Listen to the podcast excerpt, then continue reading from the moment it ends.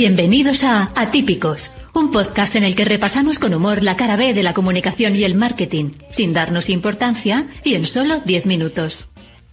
Hola a todos y bienvenidos a un nuevo episodio de Atípicos, el podcast de marketing y comunicación que estabas esperando. Vamos a dedicar el episodio a un tema que nos ha estado acompañando las últimas semanas y ha dado mucho que hablar, para bien y para mal, nada menos que el Mundial de 2022. Comentaremos algunos aspectos que nos han llamado la atención, siempre desde el punto de vista del marketing y la comunicación. Y para ello, hoy contamos con la presencia de nuestras compañeras Marta, Marisa y Cristina. Así que ajusta bien el volumen de tus cascos porque yo soy Ángela Mozo y Atípicos empieza ahora. Marta nos trae un Mercurio retrógrado especial, nada menos que la rueda de prensa del presidente de la FIFA el día antes del inicio del Mundial, que creo que fue oro puro, ¿no? Totalmente, Ángela. Ese momento de Gianni Infantino fue casi más retrógrado que nuestro Mercurio. Arrancó fuerte diciendo, hoy me siento catarí, me siento árabe, me siento africano, gay, discapacitado, trabajador inmigrante, y creo que a todos se nos quedó cara de, ¿cómo? ¿Estoy oyendo lo que estoy oyendo?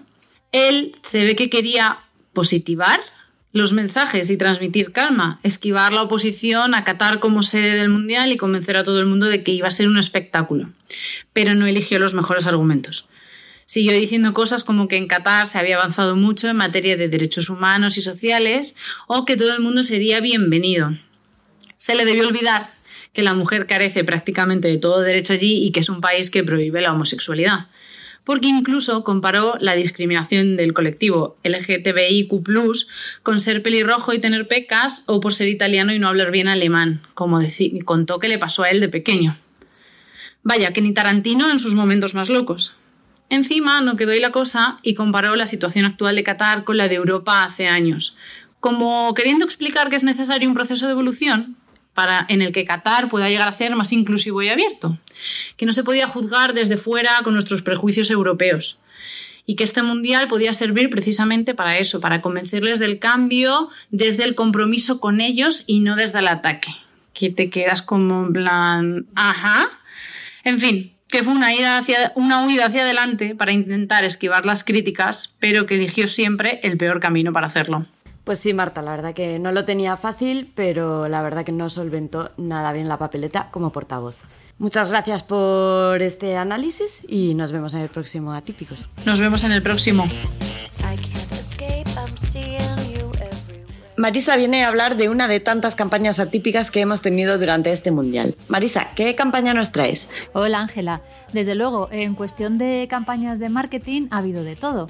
Eh, marcas que han mantenido su publicidad habitual, como en cualquier otro evento deportivo, marcas que han cambiado o adaptado su estrategia, marcas que directamente no han hecho nada, y luego están esas campañas curiosas y diferentes que nos han llamado especialmente la atención. Eh, es el caso de una campaña realizada por la revista francesa de fútbol So Food, que abrió un restaurante especialmente dirigido a todos los aficionados que no quisieran ver los partidos de la selección francesa.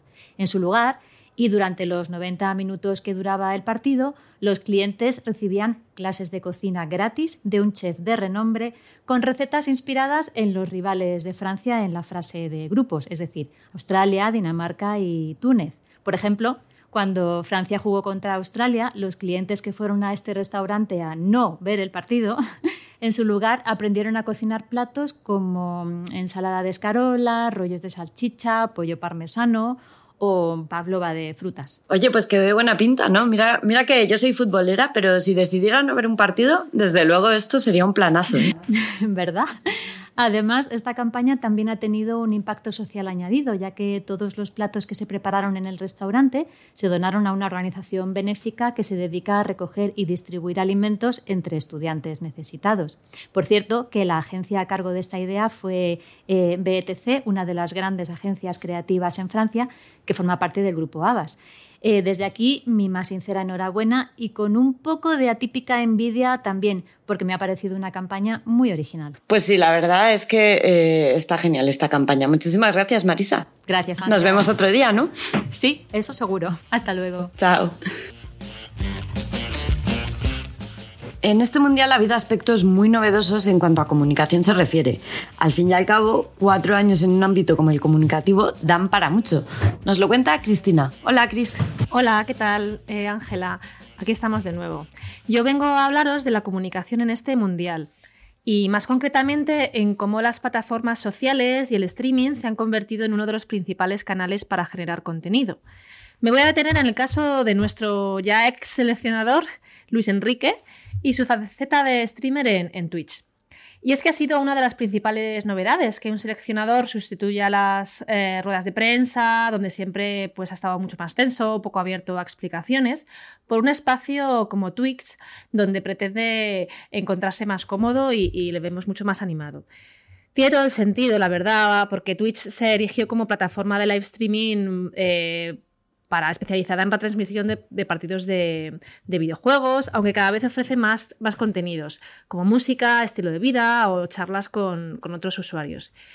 En este canal hemos visto al técnico asturiano eh, conectar con los, seguidores y explicar partido a partido, creando un diálogo con las audiencias más jóvenes, respondiendo preguntas y ofreciendo una faceta mucho más accesible. Además, eh, a veces ha sido demasiado abierto con algunas críticas que le han caído. Pero se ve que le ha cogido el gusto y desde su destitución como seleccionador tras la derrota de La Roja ha aparecido por sorpresa en el Twitch de su hijo y también con una exclusiva entrevista con Ibellanos, el rey Twitch por excelencia, para abordar pues, con más profundidad el mundial, su futuro, sus salidas en el metro, etc. Veremos cómo continúa su trayectoria. Pues sí, nuevos canales para, comunicar, aunque bueno, no sabemos si acabarán sustituyendo a las ruedas de prensa. Lo, veremos próximamente. Gracias, Chris. Eh, nos vemos en el próximo episodio. Hasta la próxima. Pues aquí termina este Atípicos Mundialero. Esperamos que seáis o no futboleros hayáis pasado un buen rato. Si ha sido así, ya sabéis, compartid con vuestros amigos, hablad de nosotros, ponednos en vuestras redes, lo que queráis. Y por cierto, queremos aprovechar para dar las gracias a nuestros oyentes por seguir ahí al pie del cañón un año más. Y no solo en España. Sabemos que también nos escucháis desde países como Bélgica, Francia, Argentina o Reino Unido.